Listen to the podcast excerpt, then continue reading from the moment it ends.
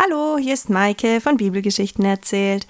Ich freue mich, heute wieder mit dir auf Geschichtenreise zu gehen und wünsche dir gute Begegnungen. Viel Spaß!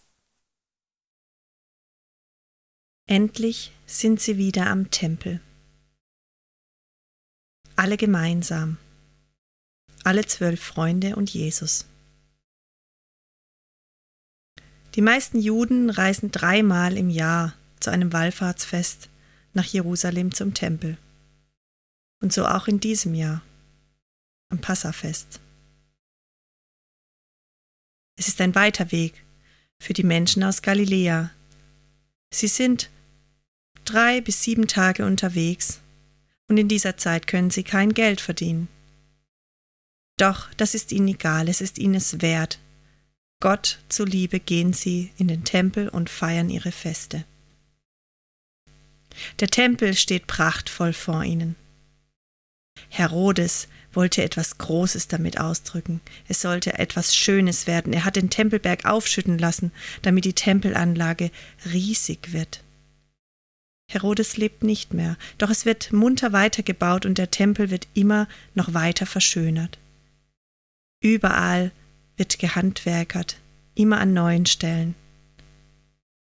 Immer wenn die Jünger an den Tempel kommen, ist etwas Neues entstanden und an einem anderen Platz wird gearbeitet. Herodes ist schon lange tot, doch es wird noch weiter gebaut. 46 Jahre lang wird schon am Tempel gebaut. Die Jünger und Jesus gehen durch die Vorhalle. Sie ist durch Säulen gehalten, mächtige Säulen. Die Decke ist mit Gold bestückt. Wow, sieh nur, das war letztes Mal noch nicht da. Ja, stimmt. Johannes stupst Petrus an. Und auch Judas bleibt stehen. Sie staunen. Fast verlieren sie den Anschluss an Jesus und die anderen, die schon weitergegangen sind. Es erfreut sie jedes Mal, in den Tempel zu gehen. Schön ist es hier, großartig, Gott zu ehren. Als sie durch die Säulenhalle hindurchgehen, sind sie auf dem Platz der Heiden angelangt. Sie werden fast erschlagen von dem Duft und von der Lautstärke, der ihnen entgegenkommt. Es sind viele Menschen dort.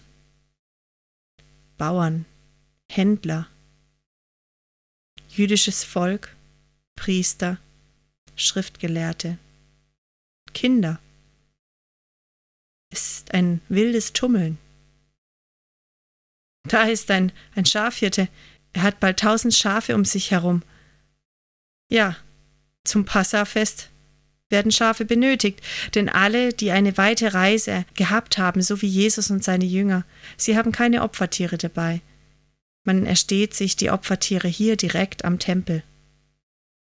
Und das ist ein gutes Geschäft für die Bauern, für die Hirten der Schafsherden. Oder für die Taubenhändler. Sie verkaufen kleine Tauben für das Opfer. Aber auch Rinder, Ziegen werden verkauft. Der Duft der Tiere strömt aus. Viele Menschen. Es wird gehandelt. Was kostet das Schaf? Das willst du mir verkaufen? Im Leben nicht zahle ich das Geld dafür. Du sagst, es ist ein Jahr? Schau doch nur, das ist doch älter. Was kosten drei Tauben? Überall sind Stimmen zu hören. Die Jünger kommen aus dem Schauen gar nicht raus. Sie müssen aufpassen, dass sie Jesus nicht aus den Augen verlieren. Sie sind in den Tempel gekommen, um zu beten. Auch die Geldhändler sind da. Denn überall wird mit römischem Geld bezahlt. Und auf den Münzen ist der Kaiser abgebildet. Und dieses Geld wird im Tempel nicht verwendet. Denn du sollst keine anderen Götter anbeten. Die Priester haben ihre eigene Währung und in diese Währung muss das Geld umgetauscht werden. Es gibt kleine Händlerstuben. Natürlich wird auch Profit damit gemacht. Der Preis ist hoch, um das Geld zu wechseln. Und so verdienen die Priesterfamilien sich ein wenig Geld dazu. Das tyrische Geld wird hier akzeptiert, denn einmal im Jahr muss jeder seine Tempelsteuer bezahlen. Und wenn man schon mal in Jerusalem ist, bei einem großen Fest, kann man das auch gleich tun. Wie ist denn der Wert dieses Mal? Wie viel hast du gegeben und was hast du bekommen? Ja, letztes Jahr war es noch günstiger, das kann ich dir sagen. Was kostet ein Schaf? Mäh, mu. Überall sind Geräusche zu hören. Auf dem Boden liegen Schafköttel und Kuhfladen rum. Und dazwischen springen Kinder umher. Mama, Mama, Papa, was kaufen wir dieses Jahr für ein Schaf? Nehmen wir ein kleines? Oh, schau nur, wie lieb es schaut. Müssen wir es wirklich opfern? Ja, Kind, gib Ruhe. Wir suchen uns ein richtiges Schaf aus, das wir opfern können. Aber warum muss es sterben? Viele Menschen, viel zu viele Menschen. Die Jünger kommen aus dem Schauen nicht heraus. Sie merken noch nicht einmal, dass Jesus sehr angespannt ist. Er hat seine Hände zu Fäusten geballt. Ist stehen geblieben. Er begutachtet all dieses Treiben. Es geht zu wie auf einem Jahrmarkt, auf einem Bazar. Er hat das Gefühl, niemand versteht mehr, warum sie eigentlich hier sind. Es dreht sich alles nur um Geld und Tiere und um Gemeinschaft und um ein Fest, um und Spaß und nicht um das, um was es hier an diesem Ort eigentlich gehen sollte. Sein Gesicht wird rot, es legt sich in Falten, in Zornesfalten. Und dann packt ihn die Wut voll und ganz. Nahe bei ihm ist ein kleiner Handelsstand aufgebaut, ein Taubenhändler sitzt dort. Immer fünf Tauben sind in einem Korb, er passt gut darauf auf, dass sie nicht einfach wegfliegen. Und Jesus läuft zu ihm hin, er packt mit seinen beiden Händen die Tischkante und zieht den Tisch einfach zu sich.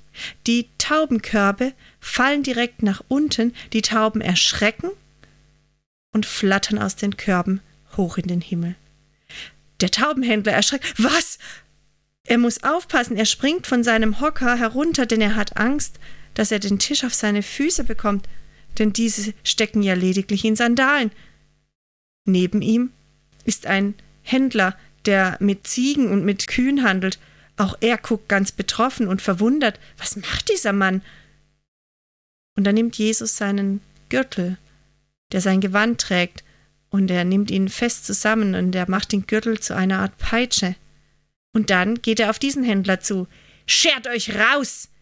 Er knallt mit dieser selbst erstellten Peitsche auf den Hintern einer Kuh. Sie mut laut los und beginnt zu laufen. Sie ist sehr schnell und die Leute preschen auseinander.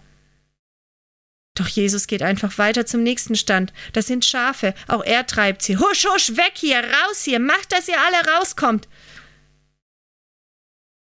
Einige Händler packen schon von alleine zusammen. Was ist denn hier los? Sie wollen nicht, dass ihre Tiere einfach abhauen. Jesus geht von Stand zu Stand und von Tier zu Tier. Er jagt alle hinaus. Dann kommt er an die gegenüberliegenden Händlerstuben. Er nimmt seinen Arm und fegt einmal über den Tisch. Es klirrt und scheppert. Münzen, ob tyrisches Geld oder römisches Geld. Auf dem Boden liegt es. Manche Münzen rollen weiter. Kleine Kinder bücken sich. Sie freuen sich. Schau mal, Mama, ich habe eine Münze gefunden. Lass es liegen. Schnell, komm her zu mir. Mütter nehmen ihre Kinder in Schutz. Sie wissen nicht, was hier los ist. Das Kind hat noch nicht begriffen, was passiert. Es freut sich über die Münze, die es gefunden hat, am Boden liegend. Und die Geldwechsler? Sie sind ebenso wütend. Was fällt dir ein? Macht, dass ihr rauskommt. Ihr habt das Gotteshaus zu einer Räuberhöhle gemacht. Es geht zu wie auf einem Bazar.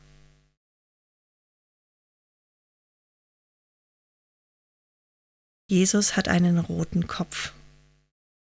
Er stemmt seine Hände in die Hüften. Er spricht so laut, dass ihn jeder hört.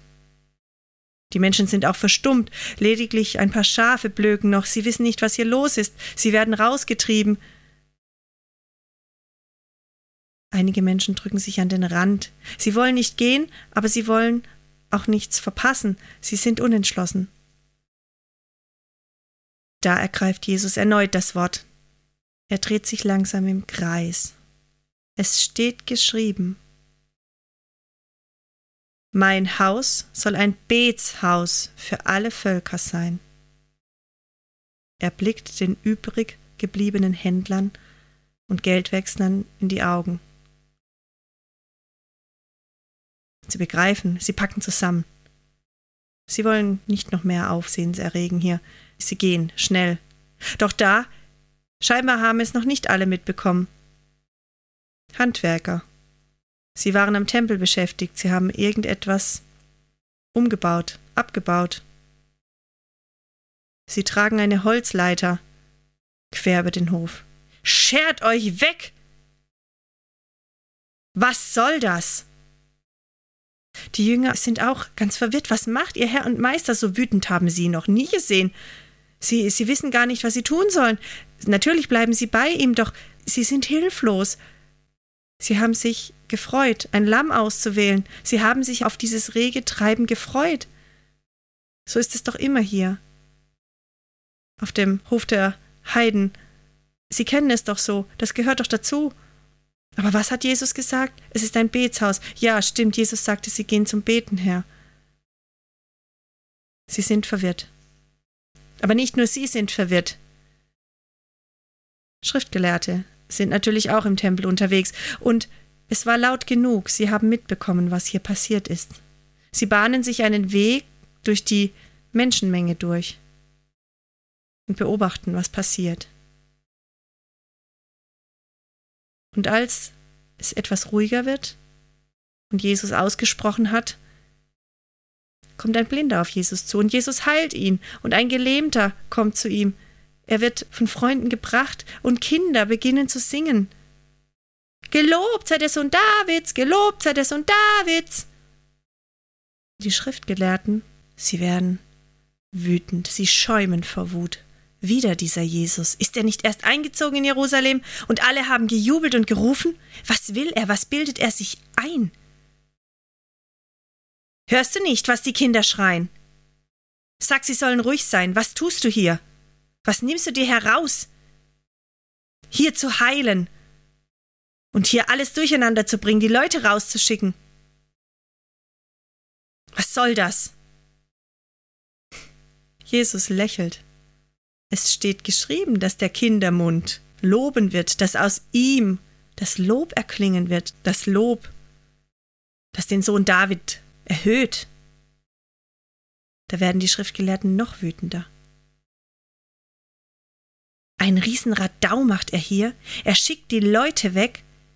Er schickt die Geldwechsler raus, was ja so viel Geld mit sich bringt. Er heilt und er lässt die Kinder singen was nimmst du dir heraus? Sie haben Angst vor seinem Einfluss. Und in dieser Angst zeigen sie ihre Wut. Sie würden ihn am liebsten töten. Sie wollen ihn weghaben. Er wiegelt das Volk auf. Er bringt das ganze System durcheinander. Dieser Jesus. Er ist ihnen ein Dorn im Auge.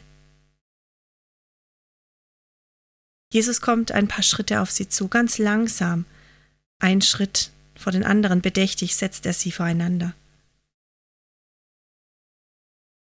Dann bleibt er vor einem Schriftgelehrten stehen und schaut ihm tief in die Augen.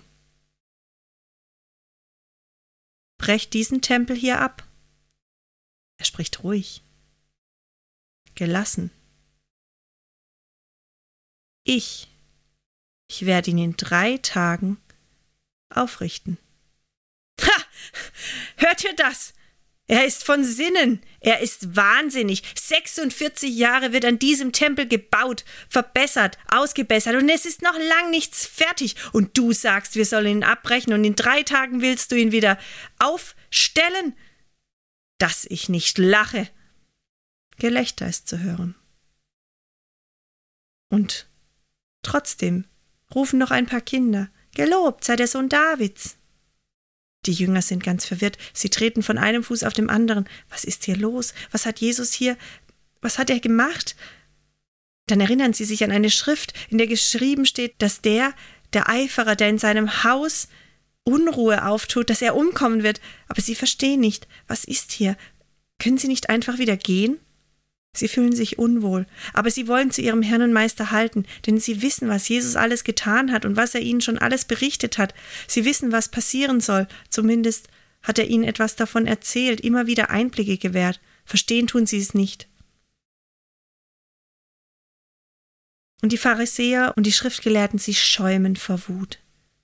Dieser Jesus, er nimmt sich so viel heraus. Aber Jesus, er wusste, von was er da redete, als er sagte, reiß diesen Tempel ab.